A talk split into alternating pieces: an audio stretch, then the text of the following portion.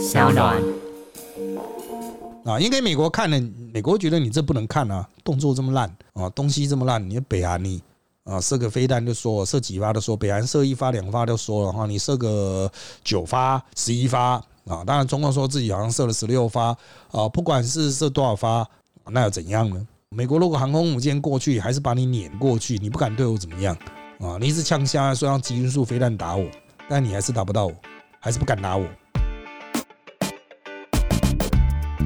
大家好，欢迎收听今天的人渣文本特辑开讲，我是周伟航。那今天第一百五十一集哈，主题是这个佩洛西访台。嗯，佩洛西访台啊哈，这个引起阿贡的军演，他的访台到底是捅到了哈阿贡的什么眼呢？啊，好，那一样，我们来看呢最新的状况。我们是在礼拜一的早上，八月八号礼拜一的早上。啊，录音的啊，那当然，在这个时候呢，共军还是持续在军演，预计要持续到十二点啊。那它持续军演，也不是说到十二点就结束了，它之后可能还是会有小规模袭扰啊，比如说派出比较少的舰只，或者是派出无人机跑到金马的上空啊。好，那当然了哈，这个没办法保持同样规模，比如说，哎，为什么不连续打个三天飞弹呢？啊，就给我打嘛，打个四五十发。啊，有种就给我哈，从早射到晚了哈，那个飞弹要钱的啦啊，人家只有几百枚嘛啊，这个仗打实在是受不了哈，他总不能为了做这个军演而把真的打战要的东西给射光吧哈，所以实际上射飞弹就只有第一天。啊，那大概射一个下午哈，就而且它也不是密集的发哈，隔一段时间射一发这样子哈，他因为他也要观测嘛哈。好，那他射一射之后就说嗯，胜利成功了啊，然后我们就不干了。啊，不射了。好，不射了之后呢，就是这个飞机以及船舰哈，在海面上哈，尝试入侵我们的领海，或是越过海峡中线。在台湾海峡的部分有所谓海峡中线呢，当然他们会试图越过来一点点啊，那我们就会有飞机上去追啊。那当然了哈，这个台湾海峡这边有船舰啊，尝试跟中共这种这些解放军的海军哦，在那边来回穿插，但主要是发生在东海岸啊，就是在东海岸呢，有一些中共的个别舰只，它不是大舰队，个别舰只尝试要突入我我方领海，那我们就用这些船去挡啊。那根据拍出来的照片，有些人嫌说，哎哎，台湾怎么用那么老的船呐？四五十岁的船也在那边包抄人家哈，但是哈。呃，重点是它不是实际的作战啊，那实际作战是用飞弹射，我不可能让你都看到我的船了嘛哈，一定很远，就是尝试把你猫掉了啊。所以像这一种啊，这个来回包抄，就是他尝试要接进来，那我们去切他中路哈，剪他的行车线。我们在呃一般马路上骑摩托车，大家最杜烂不是就是剪你行车线嘛？就是你直直的往前骑，人家硬是要。啊，在用转弯的方法哈，切过你预定行进的路线，这叫减你的行车线。同样在海上行船呢，啊，你只要速度够快，啊，爆发力够强，你就可以去减人家预定的那个行经的路线了哈。那这个就是要跑得快，但阿贡的船呢？一直都有一个问题，就是跑得慢啊。那这一次他们派的船哈，虽然并没有精锐进出了哈，但是我们用老船就可以追得上它，甚至可以去这个卡它的位啊。用四五十年的船都可以卡你的位，请问你的船到底有什么问题啊？即使你那个船是十几二十年的哈，有点时间哈，但是真的是有点慢啊。哦，所以理论上来讲，哈，就是你要嘛你就派啊，当然是不太可能派飞弹快艇哈，跑这么远，跑到我们的东海岸这边绕了哈，技术上是有点不是不可能，就有点辛苦了哈，所以他们是用驱逐舰之类的啊，但是呢，啊，你要玩这一招，好歹派跑得快的吧，啊，如果连台湾的老船都跑不赢，那台湾干嘛要更好的船呢？当然，国内还是有一些媒体会刻意讲啊，那个船老了，跟中共的新船比起来，哇，差好多。嗯，好吧，啊，你高兴这样宣传就宣传吧。好，那在于空军呢，啊，我们的空军也会出去挡，主要是在这个西海岸的部分啊。好，那战机起降是非常贵的，我们之前就一直在讨论，就是说哈，不断的频繁起降，是不是这个维持费哈提升的太快太多了？但是对台湾来说还好，可是阿贡那边呢，其实更多。我们来讲一下阿贡的操作，他并不是一次派个六架八架来，然后呢，哦，就大编组的这样尝试挑战海峡中线，他可能是三架。啊，一个编队这样出来啊，那他出来呢，他可能台湾这边也会出去嘛，他那边察觉到阿贡起飞啦，我们这边也会起飞嘛，不然会来不及反应嘛啊，因为海峡中线那么近。好，那阿贡起飞之后呢，他可能不见得会超越海峡中线，所以他可能就在他那边绕来绕去，那我们就在我们这边绕来绕去啊。那当然了啊，他们大概抓了一个比例哈，每十架大概有三架会尝试挑战海峡中线。啊，每十架大概有三架。好，所以阿贡实际上出来的飞机更多哦。那他就是在测试台湾这边的反应。哎，你是不是很机灵啊？我真的靠近海峡中线，你就会过来啊，过来挡我，过来卡我啊。好，那我个人认为哈，这个操作哈，对阿贡来讲一定会更吃力啊，因为我们对台湾来说，我们的空域能有多少飞机就是这一些嘛。啊，我们的空军虽然的飞行员已经太少了，大家飞起来很辛苦，但我们空域就只有这么大。可是阿贡呢，他那边的空域比较大，他要在那边耀武扬威哈，这边啊做假动作好了啊，这个都还是要更多的能力啊。啊，那你飞三架过来，我们顶多就是三架去挡，可是你还有七架在那边晃来晃去啊，那个都要油料啊，飞行员的时速也都是一直在耗了哈。好，那到目前为止，我们还没有使出最后的底牌，就防空飞弹、对海的飞弹啊。那如果真的迫近的话哈，我们的空军会开个几炮，不是要把你打下来，先开个几炮啊，示意你就是我要打了，然后接下来我们空军会离开。啊，我们的防空飞弹就会射出去了啊。那目前还没有到这个阶段啊，原则上要迫近领海啊，或是领空了哈。啊，才会去打啊。好，那金马呢，不断的有无人机袭扰，都小型的无人机啦，哈，那不是大型的，大型的你用快炮打是没什么问题啦。那目前因为之前东引的这个无人机入侵事件之后，国军所制定的 SOP 就是看到了就用信号弹打，信号弹当然打不中，它又不是打准的东西，但它很亮，打出去它就是啊照明嘛。那么啊打出去之后，阿贡那边就可以看得到啊，他就会侦测到说，哎。台湾那边已经发现了哈，好，那阿贡接下来如果持续要演习的话，这个无人机袭扰哈是很可能持续的，因为它成本很低。但是到了那个时候，我们会不会把它打下来呢？有可能啊，我们可能会授权这个第一线的国军去把它打下来，因为它是无人机嘛啊。那在安全无虞的状况下，比如它入侵的这个领空路线。他如果把它打下来，他不会掉到民宅啊。如果考量是这个这样子的话，哈啊，那可能会尝试去把它打下来啊。反正它是无人机嘛，那打下来研究看看啊。那中共如果推迟演习，那他们可能就持续用这种东西洗脑，那我们可能就真的会把它打下来。但打下来不见得会跟你讲，因为打下来可能会有一些那个这个情报征收的必要性啊。比如说，我们是用什么样的方式去瞄准它。啊，那个绝对是没办法用那个单兵值六 K two 去打的啦。啊，那打得到算你厉害了哈，那那是没办法像乌克兰的什么老阿妈用那个烟瓜的罐子去丢哈，烟酱瓜的罐子去丢，不可能啦。啊，那个飞得有一定高度，打下来之后也要去捡嘛，捡了之后要做研究嘛，所以应该是不会公告。啊，就默默的打啊，反正中国一定知道了，就他的东西没有回来嘛。啊，好，那当然我们再回到政治层面了，就是到底捅到了。老共的什么眼啊，让他反应这么大呢？啊，实际上哈，很多人认为习近平是主战派，可是他现在正要连任，他一定不是强硬派，一定不是鹰派，你当然就是稳稳的过嘛。那先投票嘛，他们还是有投票，就二十大哈啊。那二十大之前有现在正在进行的北戴河，北戴河的稳稳的过嘛，票数弄够了吧？啊，那我就顺利连任就好，就是。保持之前的状态就好。那显然佩洛西的这个事件是一个意外飞来的东西。那他的党内就有人要弄习近平，就放任那些网络上放话的人，像胡锡进这一种，一口气把这个应对标准推得很高，好像第二天就要收复台湾了一样。好像当天就要收复台湾，不惜击落佩洛西，他们讲了很多这种混话，当然实际上根本不可能这样做啊，这是直接挑衅美国，怎么可能这样做呢？啊，所以习近平就是总是要有个下台阶，所以一方面搞军演，另外一方面呢，他要从事内部的言论控管，所以原本他的内部的言论是非常狂热的啊，可是等到佩洛西降落之后呢，哦，他们实际上发现，哎，没搞头了。哦，就第一波的这些鹰派的说法就被压下去，就被言论控制，有些账号甚至被 ban。那么相对来说呢，在军演开始之后，他们又开始去宣传军演本身的胜利成功啊啊，吓爆台湾人啊这些哈。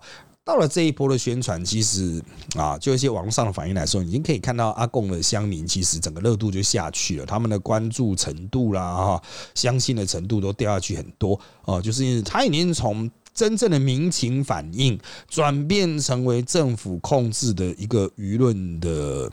有限的那种宣传了哈，就是政府控制下啊，你虽然还是可以哇说解放军好战战，可是它就是一个。被限制住的热情啊，你就不能继续去宣扬，比如说暴打台湾这样子啊。当然，他们还是会说啊，这样打一定不是问题啦，哈，继续加码什么的啊。但实际上，解放军就持续减码嘛。它的实弹射击已经结束了啊。我要强调啊，射飞弹那种叫实弹射击啊，后面就是舰船啊，摇来摇去啊，啊，晃来晃去了哈。好。那依照这个中共对言论控制哈的这种习性啊哈，我认为看他们对于内部的这个言论控制的态势，我推估哈，中共军演的衰退速度应该会非常的快，他不会宣布说我们军演结束，但他们派出来的基建数应该很快都会下降。第一就是我们刚才讲的是要油钱啊，要基本的物资的补给。啊，那另外一个很重要的考量就是，你东西在外面总是会有机会出意外，比如你的船就算没有跟台湾的船碰撞啊，那在那边抄哈，那个船呢还是可能会这边坏一个，那边坏一个，有人不小心掉到海里啊啊，像这些东西哈，这个就是意外哈，总是随着啊，反正你东西出去就是会有意外，那当然就尽量减少这种意外嘛啊啊，不管是擦枪走火或是自己。查一查打到自己哈，所以我推估是很快啊，他们会把这个演习的规模压到呃和之前入侵西南空域差不多的程度，推估应该是一个礼拜内了，也许会比我讲的更快啊。这随着他北戴河会议的这个内部的操作，因为对习近平来讲，他的目标才不是什么收复台湾什么，他的目标就是他要连任。大家不要把习近平想太大，在他成功连任之前。甚至他成功连任之后，哈，他都没有那么稳定。中共不是像北韩那种帝国啊，中共是一个集体领导的啊，就是你可以当王，我也可以当王啊，啊，凭什么就一定是永远都是你呢？啊，好的，那再转回来看台湾的政治层面影响，我认为在国民党哈这个保守喊话的状况下哈，佩洛西的事件还有后续的军演哈，对台湾的影响、政治投票的影响都不大。那对经济层面呢，这可能是比较多人关心的哈。目前为止啊，空运。受到的影响是最明显的啊，但是它的影响并不是飞不出去，没有飞机因此取消。我们现在的空域本来就没有那么满，因为疫情的关系，本来就没有飞那么多飞机。但是之前为了要闪过它的实弹演习啊，飞机会多绕啊，特别是往日本的哈，那么很多都被卡住了，只有一条小小的缝了哈啊，所以呢，那些飞日本的飞机呢啊，曾经有绕到台东去的，那这代表什么呢？多花一些时间，多花一些油钱啊，好。那这个状况就跟乌俄战争的时候，很多参与制裁的国家说不飞俄罗斯，不经过俄罗斯嘛，啊就要多绕路啊，那成本就提升很多，是差不多的。可是我们就只是绕到台东去而已啊，从台北绕到台东，跟人家绕过整个俄罗斯不一样哎。啊，那实际上的营运的影响主要是对民航啦，哈，就是有一些冲击，油钱的冲击，但是不会到封住啊。海运呢更不会封住，大海是很难封的，即使它在实弹演习的状况下啊，海上有舰艇的状况下，你在公海上的船只，它还是在那边开啊。啊，那统媒一直想要宣传，就是啊，封了之后天然气送不进来哈。根据我所得知的消息哈，顶多就是多绕一天。哦，就是稍微绕一圈，绕一点啊。那你们说，哎，接下来中共的舰船也许会去阻挡那个天然气的船呢？哎，各位，那天然气的船是什么国籍的？公海上的天然气船，你要对它宣战吗？啊，当然，你们说真实宣战的时候，他会去封住天然气啊，啊，这是必然的。真实宣战的时候，他会尝试去封天然气，那我们可能就要想办法用舰队护航。啊，这个天然气运输船想办法护航进来，那个是真正的暂时要考量。可是现在呢，很多人说演习是持续下去，我们会不会没有天然气啊？答案是不会有这种问题。我们之所以会有天然气不足的问题，只有大家狂吹冷气啊，造成用电过高啊。这个天然气目前大概存量是一周以上了啊，就是这个你船再怎么开，演习区也不需要绕个一周吧。啊，那后面的船就直接从别的角度去切就好了啊，它就不用紧急大回旋了啊。所以对于天然气的影响啊，其实是非常轻微。那其他的商船呢，也没有什么影响啊。你有听到什么商船被挡住的吗？啊，这个这海那么大嘞啊，这个它跟空运呢、空路的路线呢，哈，这个它是有特特定的廊道的了哈，你都被挡到的几率还比较高啊啊。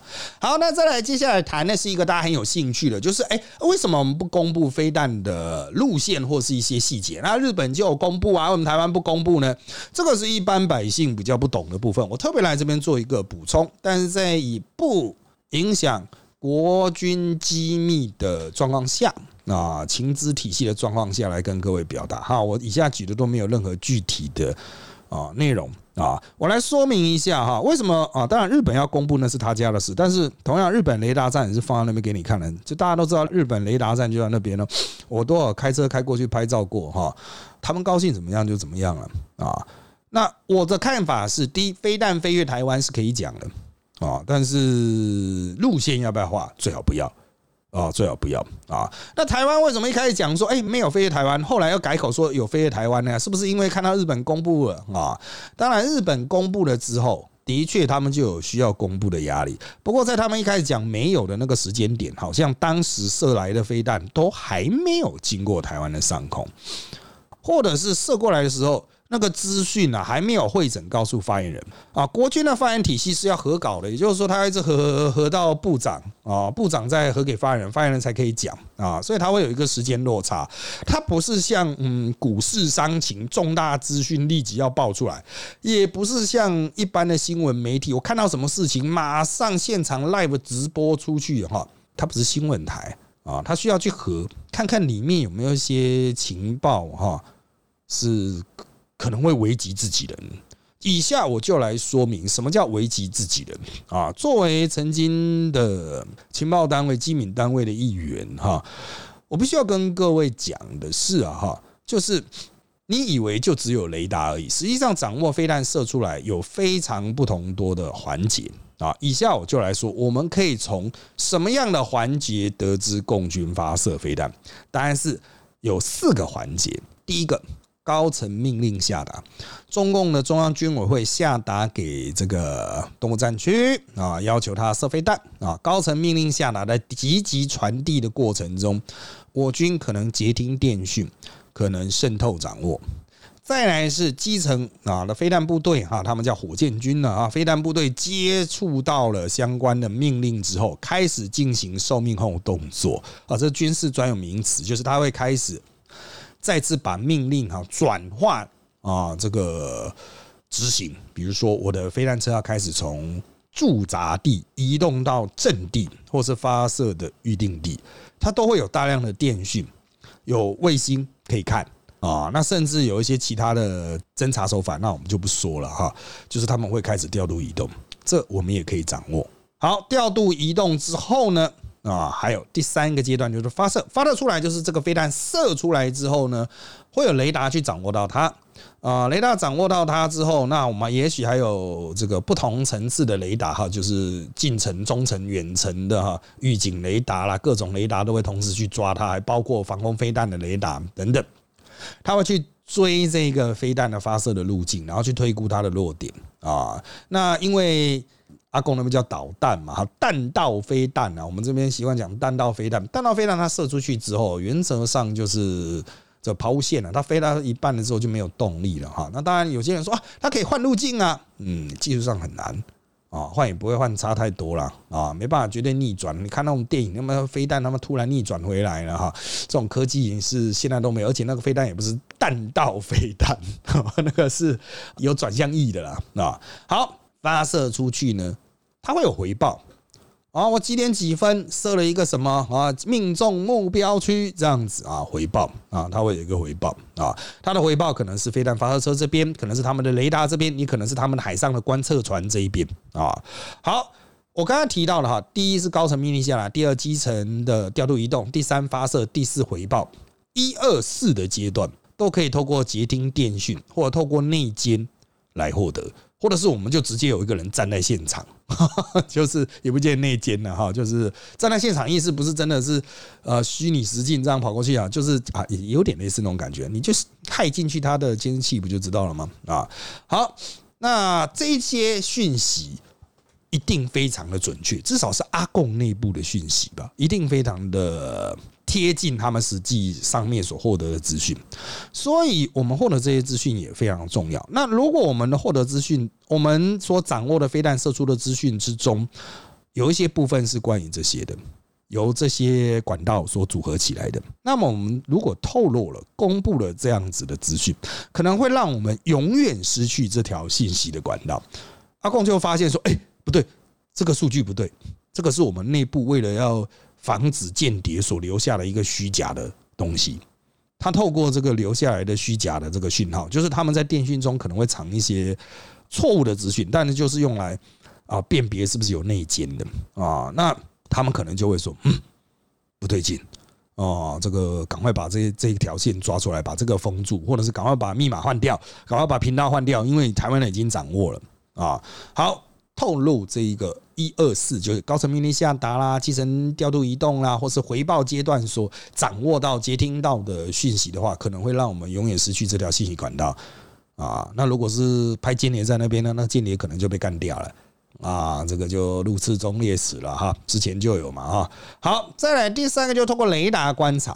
那雷达观察，你会说为什么这个不能公开？那全世界都可以看得到啊！你各位差就差在一点点啊。那个他们所寻找的飞弹的阵地位置哦，通常都是有一些遮掩掩蔽的。飞弹射出来，通常不是立刻就会掌握，可能会有一些时间差。那当然时间差就是秒数差了啊，因为射出来呢，可能会有地形。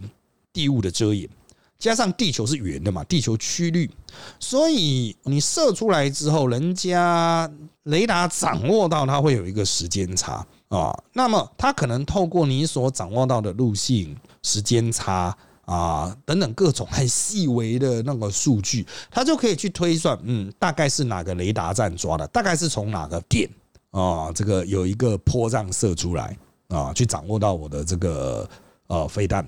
好。所以掌握这个会怎么样？暂时这些雷达就会被第一波被打。他现在试射啊，你来抓他嘛。哎，我抓到了，抓到了。等他暂时，他都不是打什么台湾东海岸，他直接就打这些雷达站了，懂吗？我就把你打瞎，这才是打战的第一波重点啊。所以雷达站大家都说会第一波损失嘛。大家不是讲什么乐山大佛啊？他可以做长城预警，可以替我们争取到十几分钟时间，然后他第一波就会被打掉。哎，那乐山大佛是长城预警，那你有没有想到我们的短程预警？我们在最前线的那些短程预警，它有十几分钟吗？它搞不好它几分钟就被灭掉了啊！那平常这些雷达站我们可能掩蔽的很好，或者是雷达车之类的东西了，掩蔽的很好。那这一次被人家推算出来，我们大致的阵地，那么就很危险了。这也就是为什么我在公开版面会强调哈，公布这些资讯可能会害我们的弟兄变成就是要建机中中列池啊，会有进中列池的风险啊啊！好。我的原则很简单啦，哈，就是军方只需要告诉你要不要躲，躲在哪里就好了。其他的哈有没有飞啊？怎么飞？什么路线是怎么样？打到哪里？对一般百姓来说一点意义都没有啊！铺露这些资讯啊，反而可能造成我们弟兄的伤亡啊，暂时的伤亡，不是现在，不见得现在啊，但暂时会伤亡嘛啊，或者会使我们重要的情报管道啊被卡掉。这个成本哦，成本效益啊不成比例啊！你一般百姓知道这干嘛？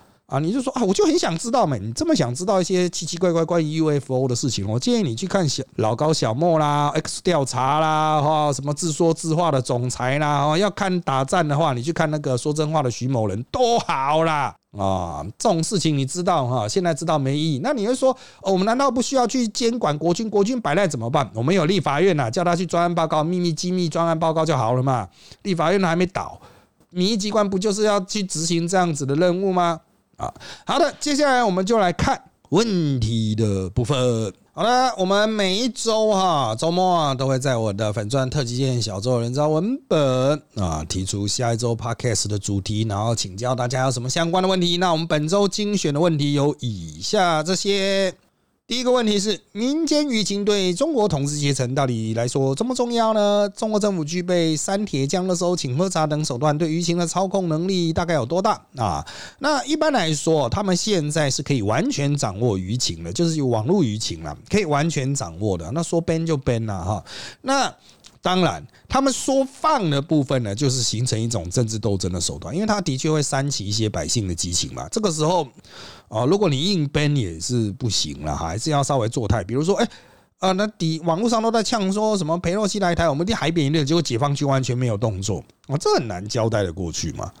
啊，就是中共高层也会知道说，干那前面是到底是谁放行的。啊，这逗我啊，混蛋啊！所以其实哈，虽然他没有民意机关啊，但是呢，啊，中共党中央的斗争经常是假民意之手啊，假民意之口啊，来推动政治斗争的啊，来搬动一些关键的票数的啊，有总会有中立派嘛，有对峙的双方，然后再加一些中立派嘛。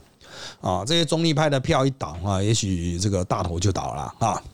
下面一题，为什么拜登怕的要命啊？佩洛西抵台前还不断劝说避免采访，返台之后，民主党内部对佩洛西的行为有不同的意见与批判。美国政府本来内部就一直会有不同的意见与批判，它不是中央集权政党。啊，这个我可以解释的一点就是说哈，我们换个角度来说，其实，在政坛有很多人问我说，诶，像时代力量为什么内部有这么多不同的意见这样子？我就说，时代力量就是反美式的政党啊，就像美国的民主党或共和党一样，大家本来就会有内部大量的不同意见哦，即便是党中央做了一些决策哈，大家也是看状况，不见得会完全配合啊，这个美式政党的特色。哦，你会觉得说这个头子总统啊一声令下，大家就要听哈，这个是比较威权的政党了啊。虽然不到列宁式政党，但是比较威权的政党都会有这种特色。像民进党现在就是蔡英文讲了之后，大家都不太敢有意见了啊。那些有意见的哈，高嘉瑜啊啊，就会被干得半死这样子哈。好啊，所以当然拜登他是觉得多一事不如少一事。但实际上，在拜习会失败之后，他们两个人有打电话 talk talk，没有任何进展。那拜登就想干他去死啊！那我们就让佩洛西去就去啊，让你知道厉害这样子哈。所以对拜登来讲哈，有没有手段上也没有什么必然一定要或一定不要了。啊，就是看的状况去做随时调整哈。好，下面一题啊，那这位网友比较想知道阿贡这么敏感的状况下，我们是要怎么左右逢源呢？答案是哈，呃，这个实际上是做不太到，因为美国的态度太强硬了，美国就是要战啊。那你又说台湾人不要当棋子，请问那你要怎么不当棋子？你要跟我讲怎么不当棋子啊？没有办法。啊，不当棋子也不是左右逢源，左右逢源是中国也喜欢你，美国也喜欢你，这叫左右逢源呢。啊那你要说不当棋子，就是中国不要看我，美国也不要看我，哪有可能啊？啊，这个技术上不可能的啊。那再说台湾应该跟中国保持良好关系的所有人之中，都没有任何一个人能够拿出具体的方法说服大家。啊，所以当他提到，哎，我们就是要左右逢源呐，我们就是不要做棋子啊，保证一千百分之一千就是胡乱，因为他一定没有解决方案，你就只能两边靠一边，要么投共，要么投美，就是这样子啊。好的，下面一题，请问如果国军在驱离过程中因防御造成人员伤亡，政府会怎么处理？回击谴责？呃，我不太清楚你的防御导致人员伤亡是什么？比如说我们跟人家的船舰发生碰撞吗？哇，那也就武装冲突了，因为都是军舰，那就是武装冲突了。哦，武装冲突那就是会打哦，就是会打，没有什么其他的路径了。武装冲突了，当然如果有时候是意外，比如说我们一个大甩尾把自己人从船上甩下去，这个可能还是会谴责对方一下啊。但是主要还是我们自己的过失嘛啊，所以要看过失责任了啊。但如果是人家直接撞我们的话，那个武装冲突哦哦，因为我们设的底线应该都是领海吧啊，领海了啊，好。下面一题：佩洛西与老公演习覆盖了新闻版面，论文与球场新闻立刻被洗掉。林是否提早从这些包中获得喘息、调整态势，还是只是暂停临时而已？呃，球场的新闻本来就会被洗掉，不打球就没事了。他们现在已经决定要把所有的比赛都移到云林的那个斗六棒球场了啊，剩下的新足球场的比赛。那么论文们也不是说你要过去就过去，因为最后它会形成一个结果，不管你是有没有判定抄袭、违反学术伦理，或者是有没有取消学位，它都会有一个结果。那那个结果出来，林志坚就会有一个标签在那边，哦，所以盖也是有限，而且又不是明天投票。如果是上个礼拜六投票，哎，那么林志坚就爽啦哈。但是不是上礼拜六投票啊？下面题，老师觉得导弹经过台湾上空这件事情，要不要跟日本一样发警报呢？答案是我认为哈，如果会猫到百姓的话，就要发警报，这是废话。但如果不会打到百姓的话，就不用发警报。哦，不会打到百姓的话，就不用发警报。日本发过一次警报之后，就被大家干爆，因为他那一次发的警报的地域比好几个台湾还大。请问你那个导弹是原子弹是吗？啊，那就造成了大量的人有所谓避难的需求、紧急停止运作的需求。你要想，我们现在的万安演习是局部哦，一个地方这样发布哦，你一口气发了好几个地方的万安演习，你见鬼了！这个事情不用做吗？要是很多人说，那就发发了之后让大家躲嘛。可是后来大家发现根本就射过头了，根本不会打到我。请问你发个屁啊！不用赚钱是不是？你当我像你们学生一样闲闲的，是不是？你学生可以学生可以自己躲，家庭主妇可以自己躲，我不用上班了，我不用送货啊！啊，就是有必要的时候再发啊，确定有危险再发啊。好，佩洛西的来访是否造成中共军演的常态化，进而使台湾海峡内海化？所有航运业从此都要被迫改道。现在就算是那个演习最激烈的状态，也没有这样。实际打才会造成海峡被封锁了啊！下面一题啊，中国内政问题一大堆啊，刚好有个转移话题的机会，会不会这一切都是早已已经商量过的？所以蔡政府才会低调再低调？我们没办法跟中国政府商量，中国政府要怎么做，我们只都是用推估的。那中国是不是要转移内政呢？嗯，显然是有一些这种味道。可是这个事情就一周啊，一周新闻啊，接下来呢，大家还是回归正常生活嘛。像海南岛又开始封岛了。怎么办呢？凉拌啊，就是那边还有航空母舰基地，这个航空母舰是不是因为这样子提早出逃啊？啊？好的，下面一题，这次访台的分恼会不会促使外资外逃啊，或让其他国家加快自主或欧美半导体产业的发展啊？本次访台，拭目以待的消化会不会让阿贡加快攻台计划的时程准备啊？那还有我个人是怎么评论这次佩洛西访台？我个人评论佩洛西的访台，就是原本这是一个根本不重要的屁事件，就被老共炒作成很像是一回事，变成台湾的一个重大的胜利，变成佩洛西个人。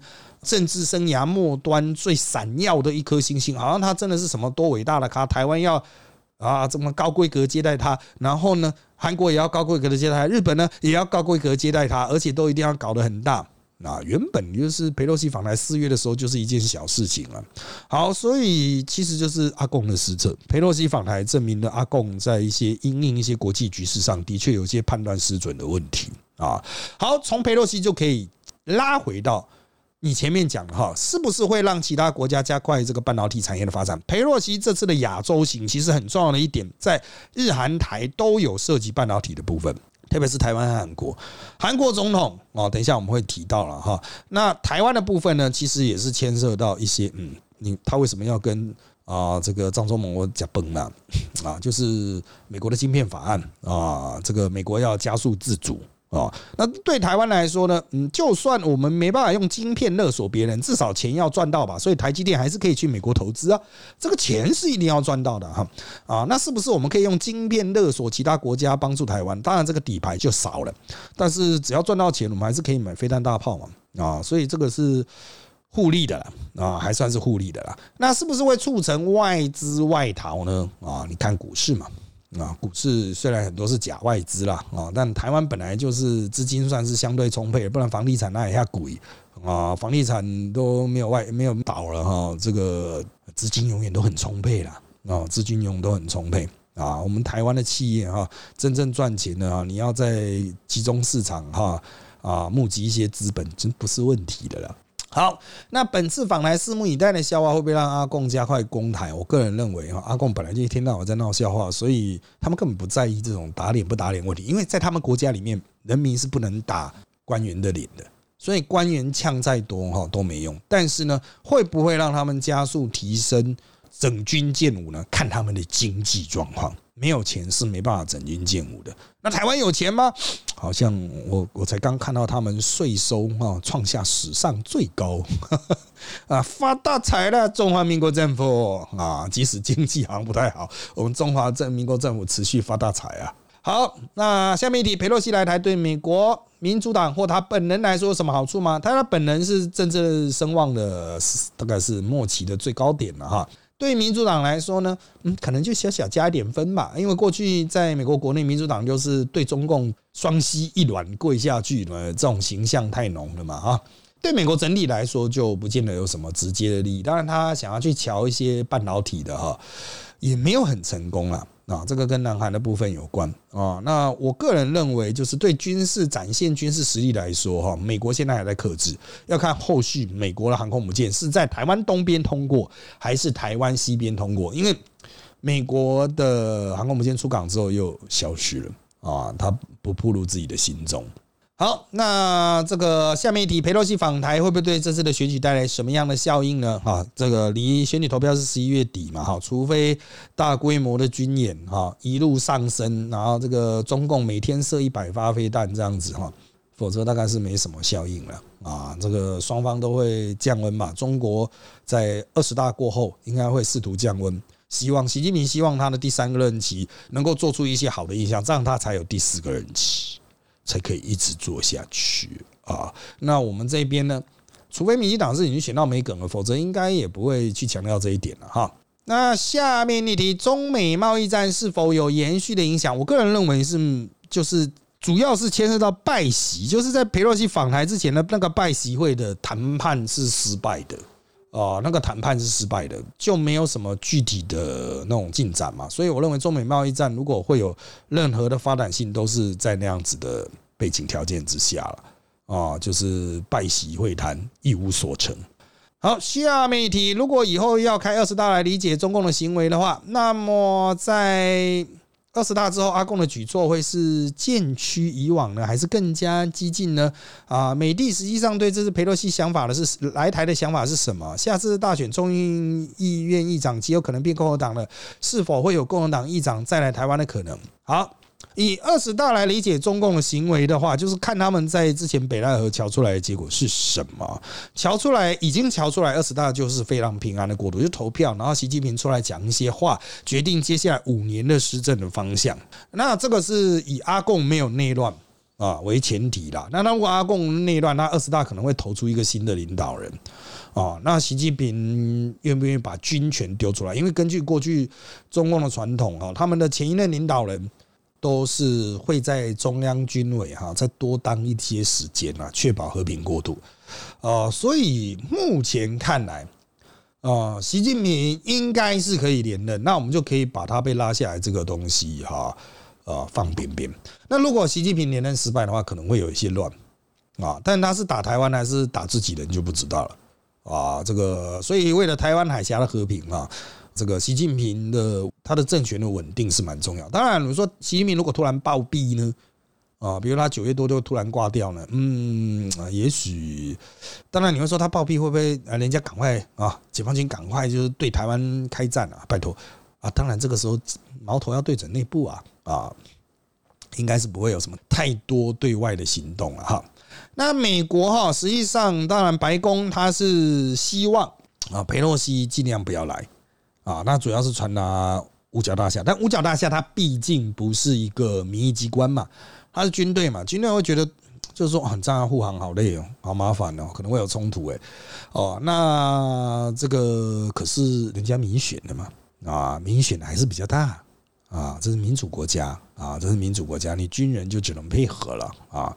好，那下次大选呢，应该就是共和党啊，因为民主党现在的这个应该是不会赢了。啊，还会输蛮多的哈，啊，输的非常干净的那种多啊，所以下次应该是共和党的议长，共和党议长要不要访台呢？啊，看他有没有空，因为他们也要开会啊，也不是闲闲每次来啊，大概要等到选举过后，新的众议院组成，组成之后过了一个会期才有可能访台，那可能已经是明年了哈。好，本次亚洲行拜访台湾、南韩、日本，比较像是在戳中共的据点。那这套行程最前面的新加坡与马来西亚拜会，不知道有什么特殊的意义吗？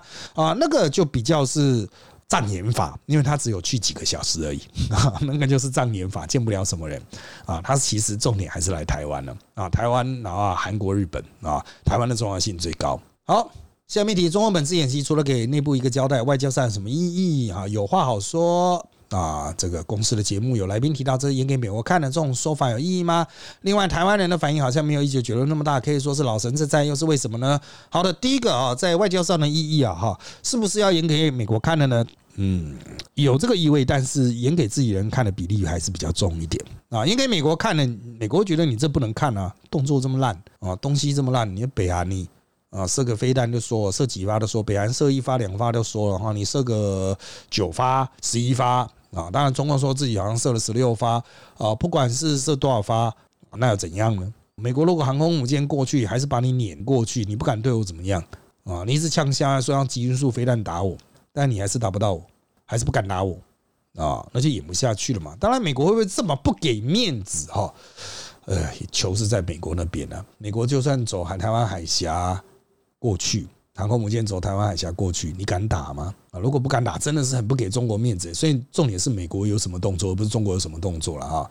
好，台湾人的反应没有一九九六那么大哈，是为什么呢？重点是现在的年轻人其实没有经历过一九九六，老一辈的像我们四五十岁了，有经历过一九九六哈。那么我们经历过一九九六了之后，当时就形成一个共识，并不是老共不可怕，而是台湾人团结的话。哦，就没有必要担心。当时就是大家就是把选票高度给集中给李登辉嘛，哦，所以只要台湾人团结的话，就没什么事情啊。这是老一辈的想法啊。当然你会说还是有在那边叽叽叫的，一定有啦。那民主国家嘛，啊，年轻人呢，啊，有些人说年轻人不知道战争的残酷啊什么的，奇怪，老人又知道嘛？现在知道战争残酷的应该都八九十岁了吧？啊，所以我个人认为就是哈，大家收集资讯的能力是不错的。啊，所以会去判断说，哎，有没有可能打起来，而不是单纯听了宣传就来恐惧。其实老共就是希望你听了宣传就恐惧了。但是台湾吼，就是毕竟民主、自由、资讯开放、交流管道畅通、言论市场自由的地方，真的不太容易胡乱人啊，不太容易了啊。好，下面一题蛮好奇，真的扎枪走火，中锋。会怎么样？事情压下来啊！目前最没本钱开战的是他们了啊！擦枪走火的话，就说啊，啊，就说哦，这个我们这个就紧急自治啊，就这样子啊，造成了一个什么冲突或是不幸的状况的紧急自治嘛，就这样啊！如果你真的要全面开战，要总动员啊，没有办法。下面一题，想请问台湾在外界上低调，交给美日去博弈，只是中国给台湾做了压力测试，政府对社会各层次的攻击上的漏洞有何确保？哈，国内看似还是以选举攻防为重。那对社会各层次的攻击，主要都是网站上的被攻击啊。治安有漏洞就把治安做好，现在治安大家都在省钱乱乱用，当然就会被攻击了，这是废话了哈。所以这个如果你一直被害，那就把你的网站改到好一点，没有其他的解决方案了。啊，那这个你要说压力测试也不算了啊。这个网站害人害害进来会怎么样？会怎么样？你告诉我会怎么样？他会在上面贴一些假资讯呐，啊，伪装成我们网页是有可能啦，啊，是有可能啦。但是要澄清，我们有这么多元的管道，我们又不是只有单一的管道啊。当然，这样子的漏洞还是应该避免了啊。好。啊，台湾政府有考虑在中国沿海画演习区以牙还牙吗？若真如此做，后果可能是什么啊？其实你各位，我们金门马祖在火炮预演的时候，汉光演习的时候，也都有在中国沿海画演习区哦。哦，所以我们中华民国一抵东就派哦。啊，你知道海峡中线这条线画上去是中共不能过来，我们可以过去吗？哎，我们的军机是可以过海峡中线的嘞，不然怎么去金门马祖运补？啊，所以那个海峡中线哈，没有告诉你的可怕事实是，我们可以过去，他们不能过来。这个，嗯，当然你会说中共哎，我不爽，我要过去。嗯，好像他们有他们的道理啦。可是基于台湾人要自我保护嘛，我们比较弱小嘛，啊，这个我们比较小，我们小国嘛，啊，所以就你中国就吞下去吧，啊，就这样啊。好，下面题，佩洛西访台导致中国军演威胁台湾，到底是哪一边造成这种危险的局势？是三方都有责任，还是某一方负较多责任？呃，其实中共那边的责任还是大一点啊。你为什么要一开始放任那个言论一开始往鹰派这边倒？你中国明明就可以进行言论控管了啊，为什么不做呢？内部发生斗争了吗？啊，你家的事情自己想办法解决了哈。